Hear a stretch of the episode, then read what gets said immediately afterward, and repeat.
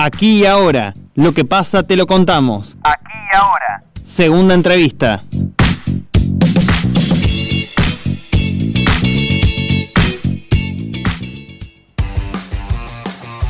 Siete y 34 en la mañana de Noticias al Toque. Esta pandemia que estamos atravesando ya en la, su segunda ola tiene varias aristas para analizar. Además de lo referido al virus en sí mismo y a los efectos económicos del aislamiento, está el componente psicosocial que determina los comportamientos en estos tiempos tan particulares. Para conocer cómo nos afecta psíquica y socialmente esta segunda ola de contagios, estamos en comunicación con el presidente del Colegio de Psicólogos de Córdoba, Yago Franco.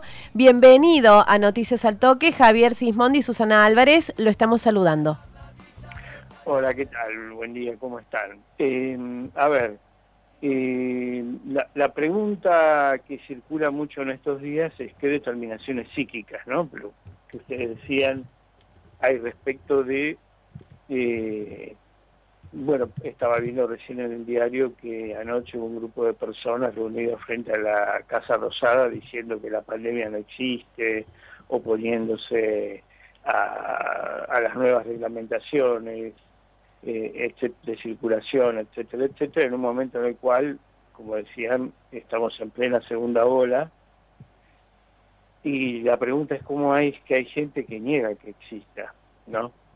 Eh, el psicoanálisis puede dar una respuesta acotada a esto, ¿no? Nosotros pensamos que es un, una situación que tiene múltiples causas, eh, las psíquicas, digamos, eh, se reducen a un par de cuestiones, eh, tienen cierta complejidad.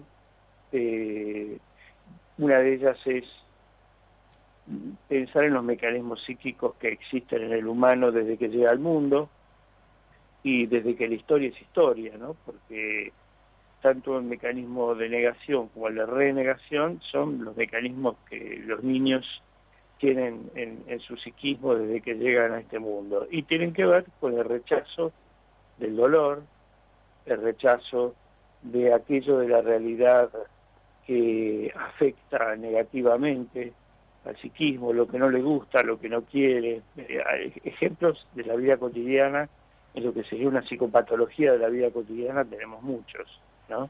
Desde que se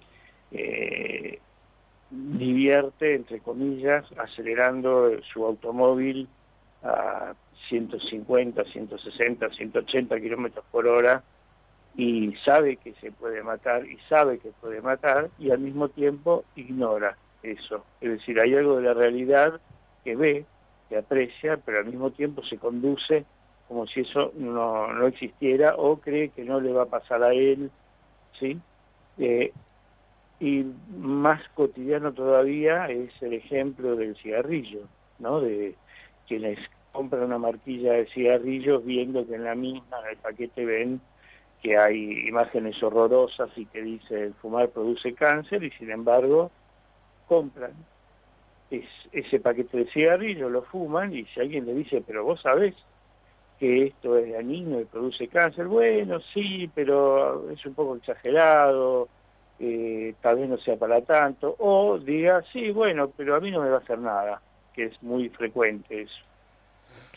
Entonces, con este mecanismo convivimos todos, en mayor o menor medida todos convivimos con este mecanismo y ante un evento tan tremendo como es el de una pandemia, obviamente este mecanismo va a estar presente. Está presente en muchas cosas y en una pandemia, ante la circulación de un virus mortífero, eh, ¿por qué no iba a estar presente? Es un mecanismo útil muchas veces, ¿no? Porque el soldado que está en el frente de guerra, si no tuviera estos mecanismos, ahí no podría estar. O sea, en algún momento tiene que pensar que él no va a morir, que a él no le va a pasar, eh, etcétera, etcétera, como para poder tolerar estar en semejante situación espantosa. Eh, ahora, esto que yo estoy describiendo y que podemos describir los psicoanalistas, no es algo que ocurre en el aire. No es decir, el psiquismo no está solo. El psiquismo está alimentado permanentemente por los datos que la realidad le informa. Y dentro de la realidad están los discursos oficiales, los discursos de los medios de comunicación. Y eh, acá tenemos una situación muy especial en relación a la pandemia. Y es que, por empezar, esta era una pandemia había sido anunciada por lo menos 10 años antes. Va, esta. Iba a haber una pandemia, se sabía desde hace 10 años y se sabía cómo se iba a producir y qué la iba a provocar. Ese es un dato de la realidad que no encontró lugar en los discursos oficiales, digamos, no formó parte de la agenda de ningún gobierno, de ninguna organización, ¿no? Quedó como un dato más perdido entre miles de informaciones y teniendo en cuenta que este es un dato que iba a poner en jaque la forma de vida habitual que tenemos, que está muy basada en la producción y el consumo, era lógico que encontrara poco lugar. Así que lo primero que ocurrió es que algo que se sabía que iba a ocurrir, nos encontramos con la situación que no se tomó ninguna medida para evitarlo, ni acá ni en ningún país del planeta. Y pensándolo y, porque uno también ve y cómo puede uno cómo puede afectar, ¿no? También esta segunda ola en el país eh, del COVID-19, pero ya podemos ver hay eh, efectos, digamos, de, de lo que ha generado ya este COVID, primero con el con esta cuarentena que se llevó adelante el año pasado. Y si ya se empiezan a ver algunos efectos de, de esta cuarentena en lo que tiene que ver con lo psíquico. Bueno, claro, se ven sí como no se van a ver porque eh, por empezar hay, dos temas. Uno es la circulación propia de virus que ha derivado eh, en algunos ataques de pánico, en cuadros de angustia importantes, cuadros fóbicos, ¿no? personas que empezaron a temer salir de la casa más allá de la cuarentena, o eh, actitudes contrafóbicas de salir de todas maneras, ¿no? cuando podría evitarse.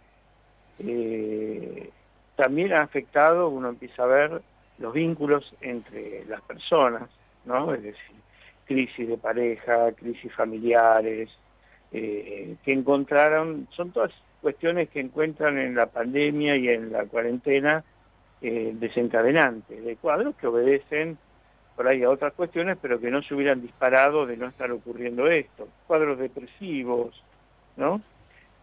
Eh, también estamos viendo, pero desencadenados, no es que la pandemia en sí enferma psíquicamente, sino que dispara, nosotros decimos desencadena cuadros que tal vez no se hubieran desencadenado, ¿no? Estaban de forma latente o no, no estaban organizados psíquicamente estos cuadros, pero este es como el condimento que les termina de dar forma y les da expresión. Y este es un momento de mucha consulta tanto a nivel público como a nivel privado, es un momento de mucha consulta y seguramente va a seguir siendo así. Eh, teniendo en cuenta esto que usted decía al principio respecto de esta actitud negacionista o renegacionista del ser humano en sí, eh, ¿el psicoanálisis puede hacer algún aporte para eh, gestionar esta necesidad de que la gente se cuide porque es necesario cuidarte, eh, cuidarse más allá de, esta tendencia que tenemos como seres humanos a negar? Bueno, eh, lo que nosotros vemos es que, eh, por ejemplo, estábamos desde hace más de un mes sabiendo que estaba ya produciéndose una segunda ola. ¿sí? Eso lo sabíamos todos, porque eh, desde voceros del gobierno, desde los medios de comunicación, esto estaba ya sobre la mesa. Sin embargo, vemos que los discursos han sido titubeantes, eh, las medidas tardaron mucho en tomarse, tal vez no sean del todo, eh, digamos, estrictas como debieran ser, por lo menos esa es mi opinión. Entonces ahí vemos otro factor, que es que es necesario que haya un discurso oficial muy coherente, muy firme, digamos, para no alentar estos mecanismos. Eso es lo que podemos decir nosotros. Es decir, si, por ejemplo, eh, las medidas no van a fondo, ¿no? o empieza a haber alguna contradicción eh, o alguna incoherencia, es decir, si las medidas no están a la altura de la gravedad de lo que ocurre, porque nosotros estamos viendo ahora también es un dato de la realidad que día a día los contagios van aumentando y mucho. Ayer es más, hubo una cantidad de muertes realmente importante. Superó las que se venía, el número que estaba presente, el número de personas fallecidas. Entonces, las medidas que se tomen y el discurso debiera ser muy firme, muy continuo, podríamos decir, todos los días debiera haber algún tipo de comunicación oficial en los medios, no sé si en cadena o de qué manera, que vaya ordenando un poco la relación que debe haber entre la realidad que estamos eh, transcurriendo en este momento y las medidas y los cuidados que hay que llevar a cabo.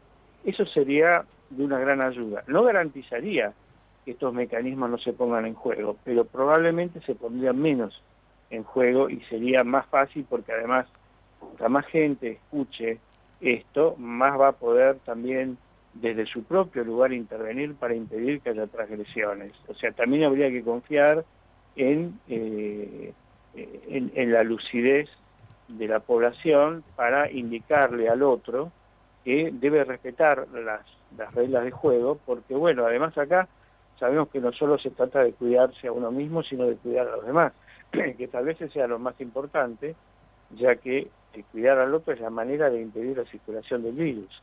Pero esto debería formar parte de una agenda informativa cotidiana. ¿Mm? Recordamos a la audiencia que estamos en comunicación telefónica con el presidente del Colegio de Psicoanalistas de Buenos Aires, Yago Franco. ¿Hay alguna herramienta para poder gestionar eh, lo que tiene que ver sobre todo ¿no? con la incertidumbre y la angustia eh, que genera estos tipos de, contextos? A ver, nosotros tenemos un ejemplo a mano. El año pasado, en marzo, el 20 de marzo, cuando se anuncia la cuarentena, esto eh, fue seguido de un discurso muy firme, eh, muy cotidiano, lo que yo decía recién.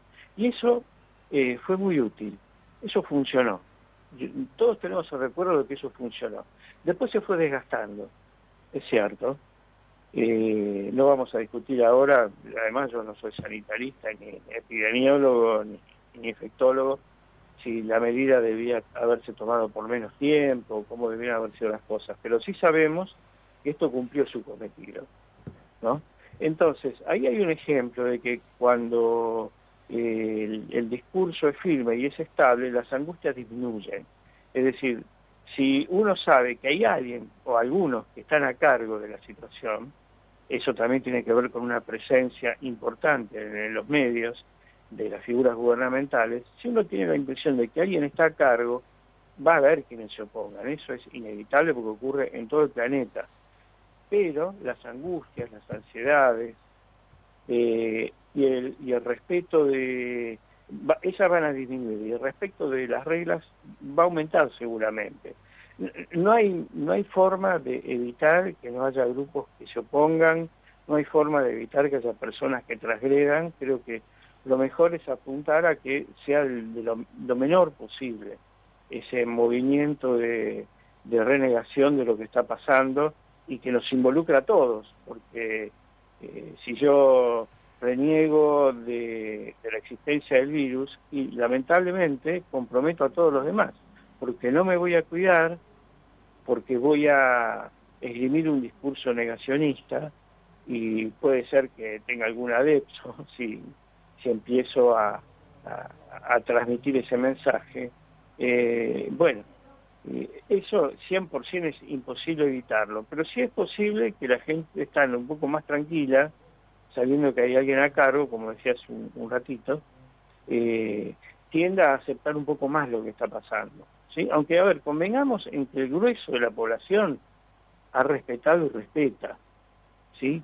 que las medidas de cuidado. Uno sale a la calle y, y yo lo veo claramente, no sé, un 80, un 90% de las personas esto lo respeta, pero con que un 10%, un 15%, un 20% no lo haga, nos compromete a todos. Entonces, lo importante es un discurso coherente que sostenga medidas firmes y una presencia muy importante y continua en los medios para contener las angustias y las ansiedades y, por supuesto, implementar medidas acordes ¿sí? a lo que estamos atravesando para no generar una contradicción.